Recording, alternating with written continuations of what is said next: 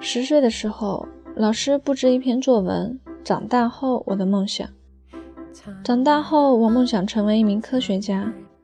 十岁的那一年，戴上了红领巾，成为了一名光荣的少先队队员。那一年，最爱听的歌曲是《义勇军进行曲》。二十岁的时候，辅导员布置了一篇思想汇报：“两年后我的梦想。”两年后，我梦想在一栋有高高的落地窗的大厦里，沐浴着午后的阳光，喝着对味的咖啡，走起路来高跟鞋在地板上踩着咯吱咯吱的响。二十岁的那一年，拿到了奖学金，成为了社团里的骨干。那一年最爱听的歌曲是《光辉岁月》。二十二岁的时候，领导布置了一篇新人总结：我可以为公司带来什么？我热爱我的专业，我的专业成绩一直是优等。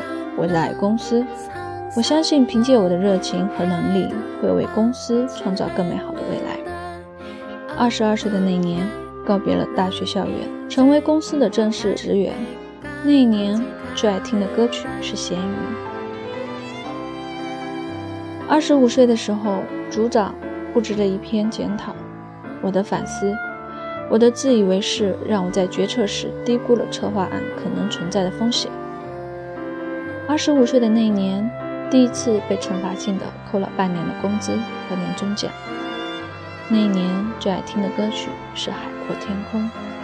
二十八岁的那一年，正式荣升为带徒弟的师傅，工资单上第一次有了科研奖励。那一年最爱听的曲子是《春江花月夜》。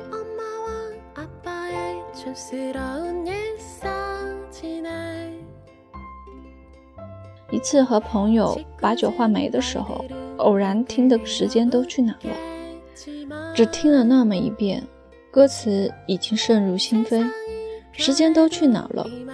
似乎忙忙碌碌，却平平庸庸，没有过人的背景和傲人的天资，过着不咸不淡的生活，却也平添了一切鱼尾纹。忽然之间，一丝恐惧开始弥漫。难道？我就要这样过我的一生。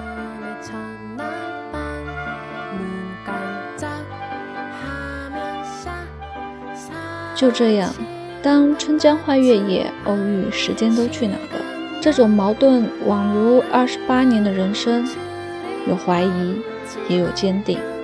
就这样，在矛盾中磕磕绊绊中，沿着人生的轨迹，不偏不倚地进行着。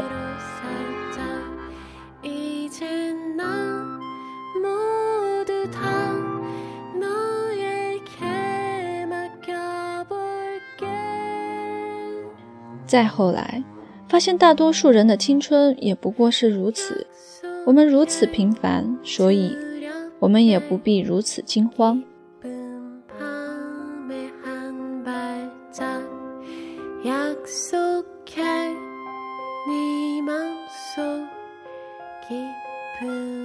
生命中的一切都会有它该有的样子，我们只需要接受它。